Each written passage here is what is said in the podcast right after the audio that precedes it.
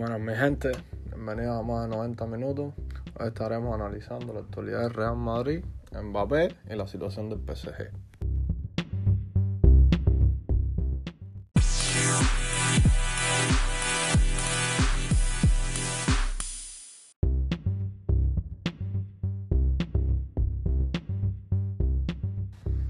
Bueno, quería empezar analizando el Real Madrid. Primero decirles que no grabé boca ni el lunes ni el martes, el lunes porque en realidad no tenía ganas de, de hablar de fútbol. Después el empate en Madrid, que para mí no es un empate, para mí es una derrota.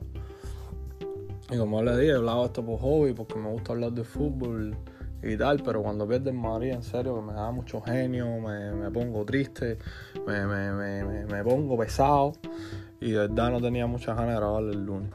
Y el martes estaba grabando el podcast y en el momento en que estaba grabando el episodio, que lo estaba grabando acerca de, de las renovaciones en Madrid y tal, en lo que estaba grabando empezaron en Twitter a saltar las alarmas de Mbappé, Mbappé, Mbappé. Y sinceramente, si les digo la verdad, como les dije, yo pensé que Mbappé era imposible. Y de hecho les dije que, que yo iría por Haaland porque sí tiene el precio de mercado y saben cómo es el PSG, que en eso estaremos hablando en este podcast. Pero sinceramente dejé de grabar ayer, ayer martes, porque pensé que hoy iba a abrir el podcast diciendo que, que anunciaban Mbappé. La verdad que pensé que con todo lo que se publicó ayer de periodistas importantes como Fabricio Romano, etcétera, y de medios importantes, aparte que se hizo eco a nivel mundial la noticia, pensé que hoy se iba, hoy iba a dar por hecho la inclusión de Mbappé en Real Madrid. Pero no, no fue así. De esto estaremos hablando en podcast. Primero quiero empezar analizando lo, las renovaciones de Madrid, que renovó Valverde, es una excelente noticia para Real Madrid. Eh, para mí es el primer cambio en mediocampo, por Mori, por Kroos, por Casemiro. El primer cambio es Valverde. Y sabemos que todo que es un jugador súper, súper, súper polivalente. De hecho, la temporada pasada recuerda el partido que jugó con Zidane de lateral derecho, que a mí me impresionó. Porque él puede jugar todas las posiciones por el recorrido que tiene, por la zancada, por ese box to box de defensa-ataque que tiene.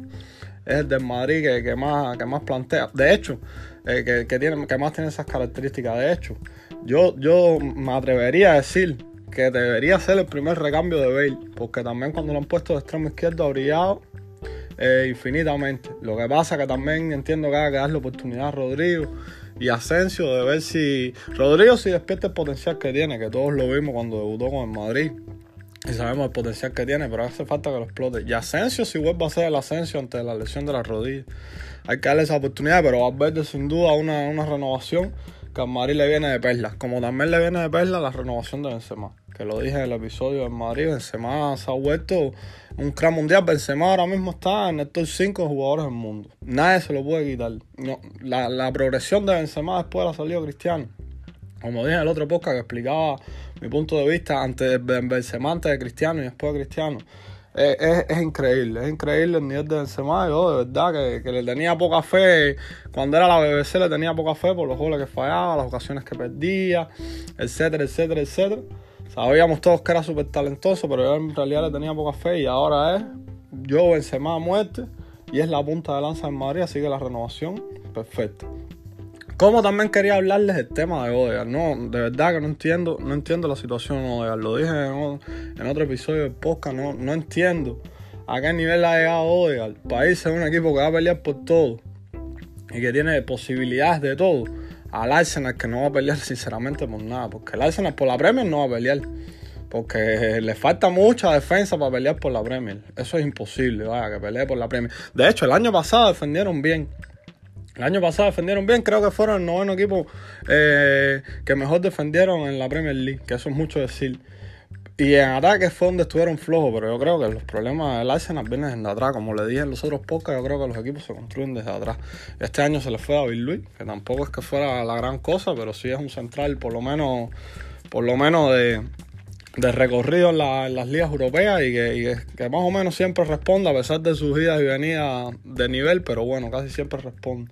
Así que no sé, no, de verdad no entiendo por qué hace Odegaard en el Arsenal. No entiendo cuál es, cuál es la, la, razón del país para el Arsenal. Porque que tú me digas a mí que tú llegaste a Madrid con 16 años, eh, siendo un fichaje que todo el mundo cuestionó a Florentino. Florentino ha dado el callo por ti. Demostraste en Vitesse que tenías calidad para para jugarles en Madrid. Y luego llegas a la Liga Española y la rompes en la Real Sociedad.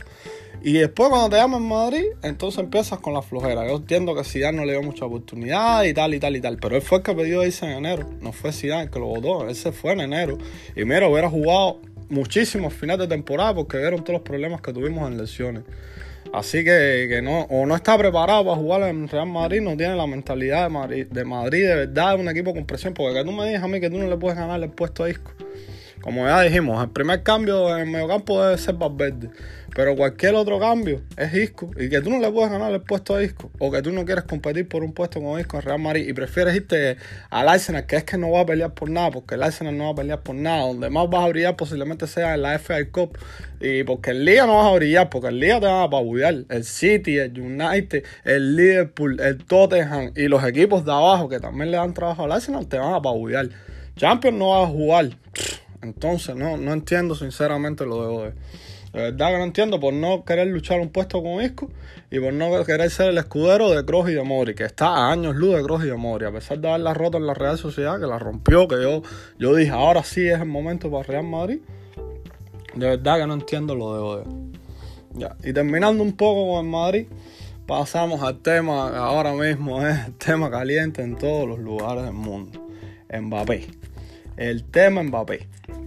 Hoy estaba leyendo las declaraciones de Leonardo. Y sinceramente es que, es que están subidos, subidos, de verdad, están viviendo en otro mundo futbolístico los del PSG. Es, el problema de los clubes de Estado.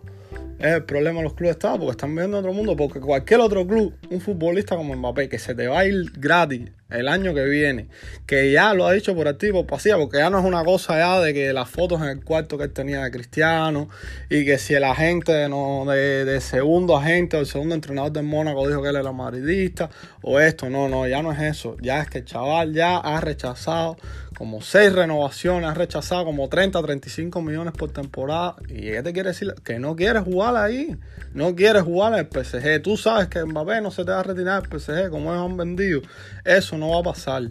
Cualquier otro club ya hubiera dicho, oye, darlo por hecho que es que no quiere jugar aquí y hubiera vendido cualquier otro club 160 millones como está la situación del mercado actual, es un superprecio por Mbappé. Yo entiendo que les costó 180, pero les costó 180 en otro momento, en un momento en que los fichajes estaban a la alza y tal. Ahora como está la situación, 160 millones son casi los 200 y pico de Neymar. Vaya, sinceramente, 180, 160 millones ahora mismo, como está la situación de la pandemia y tal, son casi los 200 y pico de Neymar.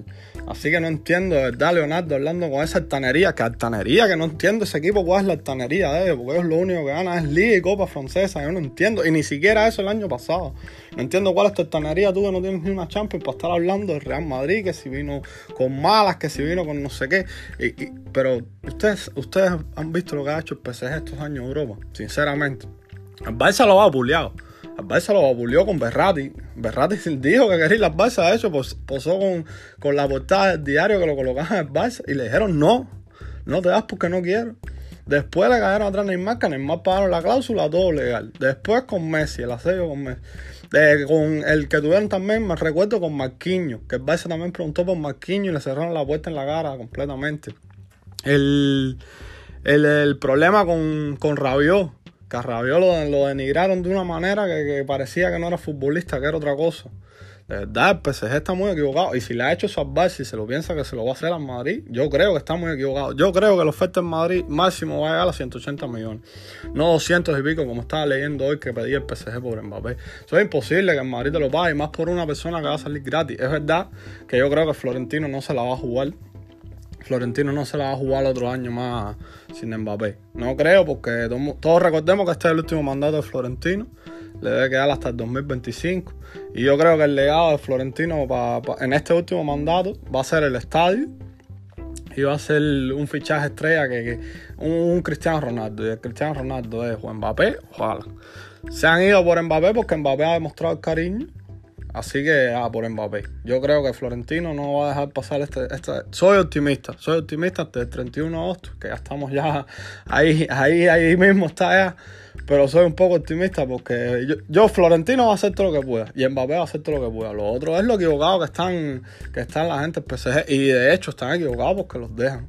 Porque yo no entiendo cómo todos los clubes no se reúnen y le dicen al UEFA, vamos, vamos, Tumba la mafia esta, tumba la mafia porque a Chelsea le metiste una sanción de dos años sin fichar por menos que esto.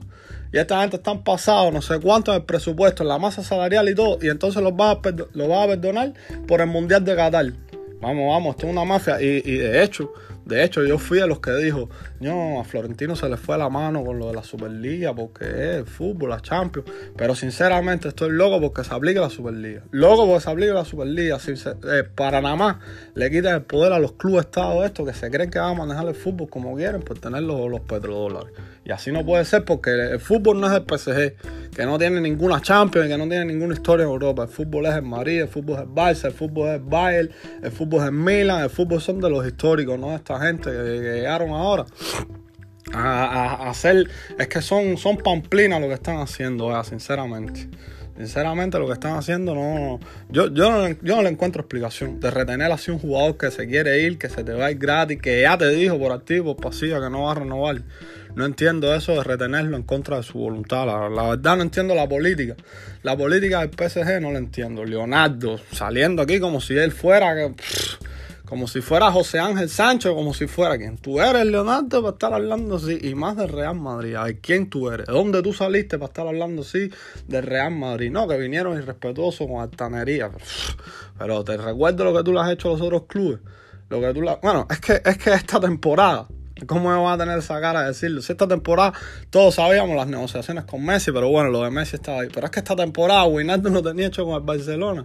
Y llegaron y le dijeron, ¡pum! No eres el Barcelona, eres de nosotros por dinero. Vaya por dinero nada más.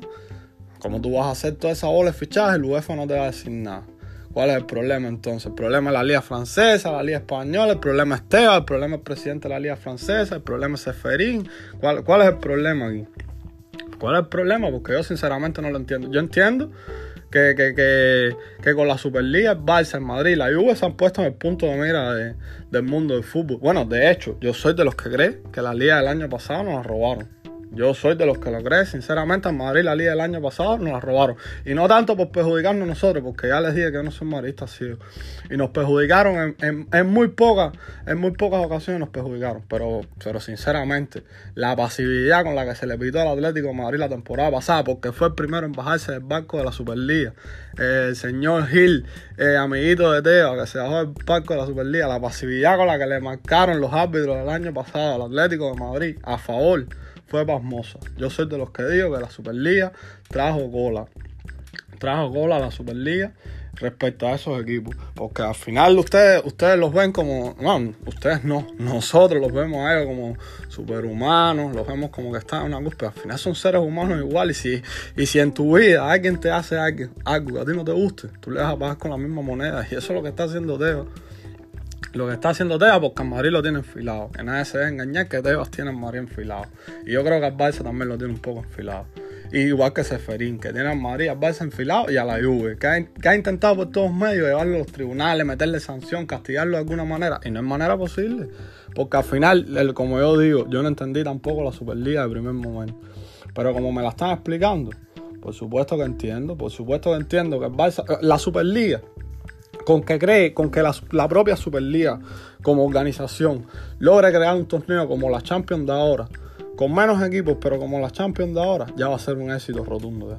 Puedo estar seguro que va a ser un éxito rotundo, porque es que lo que busca la Superliga es más dinero para los, los clubes históricos de Europa y quitarle a esto. ¿Cómo se compite? Contra el City y contra el PSG. Ah, por no ponerle el ejemplo de los otros petrodólares que están hundidos, como el Mala, etcétera. Mira el Leicester ahora también la inyección de dinero que ha tenido, pero bueno, esos son clubes que se han mantenido ahí. Pero contra el City, oye, Guardiola lo que ha comprado en centrales. El otro día vi la cifra de los millones que se ha gastado Guardiola en centrales y es que es increíble. Y es que es increíble. Y el PSG, aunque vamos a hablar del PSG, si es que este equipo no te lo haces tú ni en el FIFA. No, no, no, no lo hacemos este equipo ni en el FIFA, sinceramente. Eh, por eso, por eso yo, yo quería decirle esto, porque es que yo no, yo no entiendo la política con Mbappé. Y por eso en el otro podcast le dije, pues a ver, yo sinceramente veo a los dos super futbolistas, super futbolistas, Mbappé y a Haaland, a los dos. Pero el otro podcast dije que yo iría por Haaland porque es que Haaland no está metido en este entramado. En este entramado de PSG, UEFA, super equipo contra no super equipo. Borussia ni está en esto, ni Haaland está en esto. El problema de Haaland todos sabemos cuál es. Menos Rayola. Que estaba leyendo una información que no sé si es verdad, aunque es de tremenda fuente, que es Fabricio Román. Que dijo que las negociaciones con el Chelsea se, se, echaron para atrás de Haaland porque eh, Mino Rayola estaba pidiendo para él 40 millones. 40 millones. Sinceramente, no sé la relación. Eh, sé que la relación de Mino Rayola en Madrid no es tan buena. No es tan buena porque en el tema Pogba se dijo que no era tan bueno. Porque, y les digo esto porque sinceramente no sé cómo caerá si en Madrid se va a apostar por Haaland. No sé cómo caerá que Rayola, con una gente pida 40 millones a, Flores, a Tito Flores. No creo que esa se la cuelen. Pero bueno, Haaland, yo lo dije porque Haaland está en precio, Haaland está en mercado.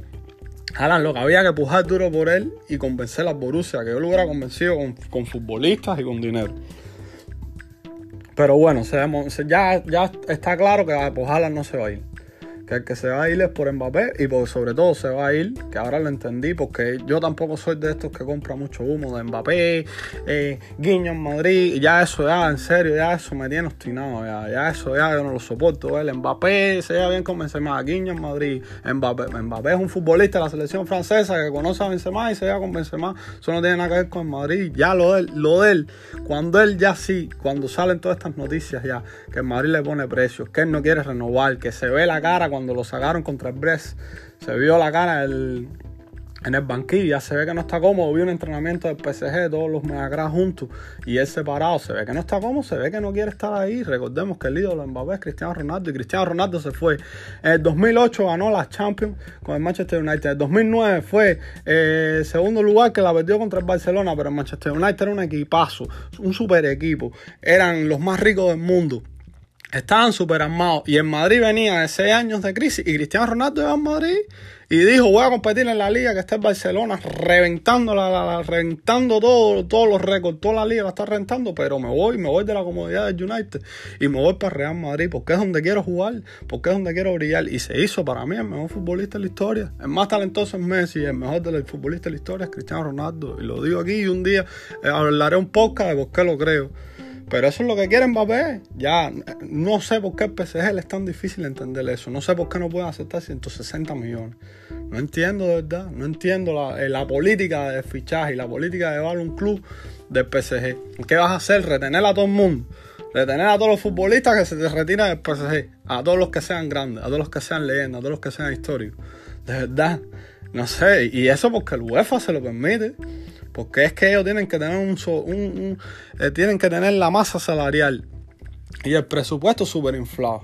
Entonces no entiendo. ¿Qué, estará pensando el Chelsea que le metieron dos años de sanción por, lo, por, menos que esto? ¿Qué estará pensando el Chelsea?